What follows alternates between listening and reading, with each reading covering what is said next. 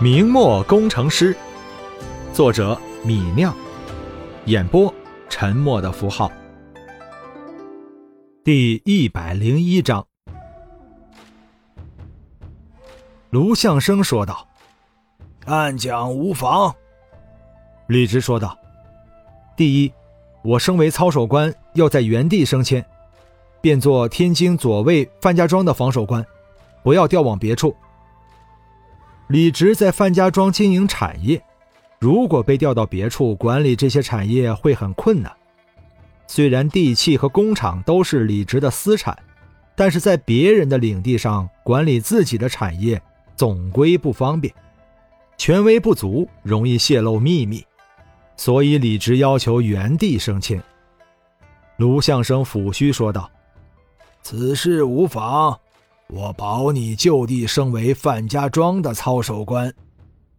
李直点了点头，又说道：“第二个要求就是求总理大人允许我离去，不在远角，而是返回天津。”卢相生听了这话，有些惊讶，缓缓问道：“你为何如此心急回城啊？”李直拱手说道。在下担心东奴犯境，在下要回天津防守。其实李直担心的不是建州东奴，而是担心天津的产业。之所以借口东奴，是因为不想让卢相生知道自己范家庄有那么多高科技秘密需要管理。自己出征后，虽然留了李兴坐镇范家庄，但李兴毕竟年轻。整个范家庄处于群龙无首的境地，如果哪个工厂出了问题，或者有员工泄露秘方秘密，或者有奸人觊觎李直的产业，根本没有人能组织应对。范家庄的产业是李直的根本，如果那些产业出了问题，赚不到银子了，旋风团再强悍也没法维持，就要解散。目前李兴太年轻。没有人能替代李直管理范家庄。李直不想长期在外征战，最多打个半年仗就要回去管理产业。只要维持住范家庄的产业，未来的事业还不是手到擒来。所以打完汝州之战，李直便想回天津去了。而且卢相生也说了，自己功劳太大，升迁太快。这么说的话。以后自己打仗斩首首级都要算别人的，都是为了别人做嫁衣，那自己还在河南虚耗时间做什么？万一范家庄出了问题，自己悔之不及。卢相生想了想，说道：“如今你位列参将之上，已无人敢折辱你。”卢相生是在提醒李直，自己让他位列参将之上。这是要慢慢提拔他，未来前途大好。也许过上五年、十年，李直就要在卢相生手下做个参将，甚至副将。但李直哪里能在外征战五年、十年？那样的话，范家庄肯定出问题。一出问题，旋风团也发不出军饷。李直拱手说道：“在下知道，但是在下更关心自己在天津的产业。”害怕东奴来了无人守卫。卢相生听了李直的话，抚须不语。这李直不愿为自己之下，防卫东奴虽然是个理由，但现在还没有东奴入关的消息，这么急着回去做什么？卢相生琢磨，李直是因为首级被分给其他人，心里别扭，不愿意再战。毕竟是年轻气盛的年轻人啊，吃不得这么大的亏。若是吃得亏，在自己帐下征战几年，便可坐上参将。这年轻人却因小事气愤，放弃前程。不过卢相生也不是非要留下李直。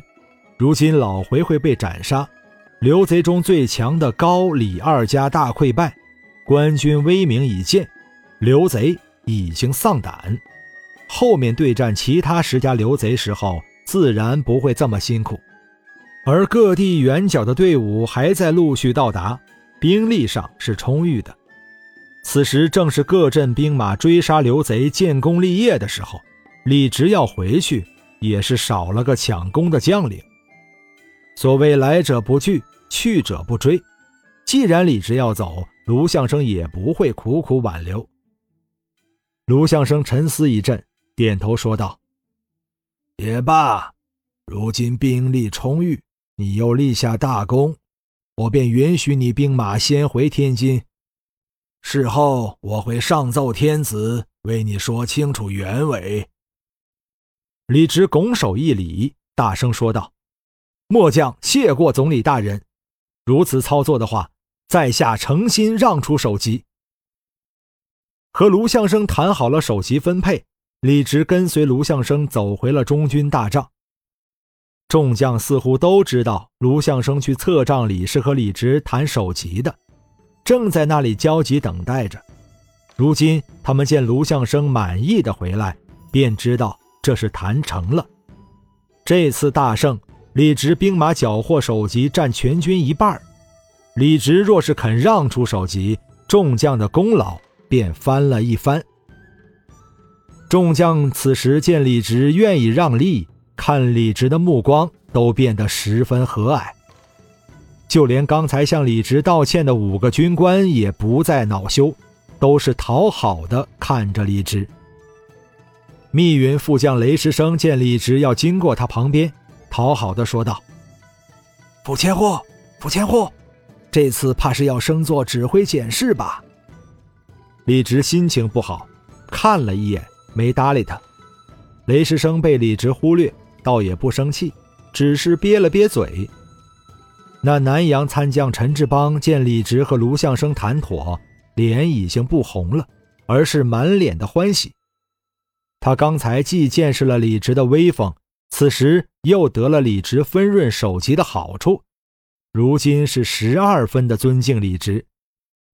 他在自己前面让出一片大大的空间，讨好的朝李直说道：“府千户，这边请，站在我前面。”卢相生琢磨了一天，便给各将领分配好了首级，将奏功的奏章写好，快马发到了京师。斩首一万三千级，镇斩老回回马守应，这是大大的捷报。消息传到京城，一时称颂之声四起，都夸卢相生统帅有方，更夸天子封这总理的职位封得大大的英明。夜已深，皇城中的乾清宫内，大明天子朱由检坐在御案前，又仔细的看了一遍卢相生的奏章。辽东总兵官身先士卒，坚守大军东翼，斩获一千二百二十七级；山海关副将李崇镇奋勇杀敌，突破伪王伪将东翼，斩获八百八十一级；密云副将雷石生坚守东翼。斩获七百六十三级。朱由检看到这里，笑了笑，把奏章放在御案上，笑着朝王承恩问道：“王承恩，朕封的这总理卢相生如何？”王承恩躬身说道：“皇爷英明，这卢相生十二分的骁勇，亲自挥刀杀到战场上，打得高迎祥、李自成落荒而逃。”镇斩老回回，实在是不可多得的良帅。皇爷慧眼独具，才找到这样的帅才。朱由检笑了笑，说道：“这是兵部尚书张凤义的推荐，首辅温体仁的附议。”王承恩说道：“皇爷能圣心独断，便是大大的英明。”那些臣子的建议千千万万，皇爷知道哪一条是对的，哪一条是错的，便是大大的睿智。顿了顿，王承恩又说道：“高迎祥是十三家刘贼中最强的一家，那李自成和马守应也是强贼。如今总理卢相生以一战之功溃高黎，斩马。”官军士气大振，讨贼的形势大不一样了。过段时日，总督洪承畴兵马南下，恐怕刘贼便是无处藏身了。如此一来，想来这些刘贼也就是秋后的蚂蚱，蹦跶不了几天了。听到王承恩的奉承，朱由检也有些高兴，一甩龙袍前襟儿，坐回御座上。他又看了看那奏章，看到后面。看见关于李直的报告，天津范家庄防守李直，镇斩贼帅老回回马守应，斩首一千零六十五级。一千零六十五级，这岂不是比这一战中的副将、参将们缴获的还要多？这是一个防守的战功。本章播讲完毕，感谢您的收听。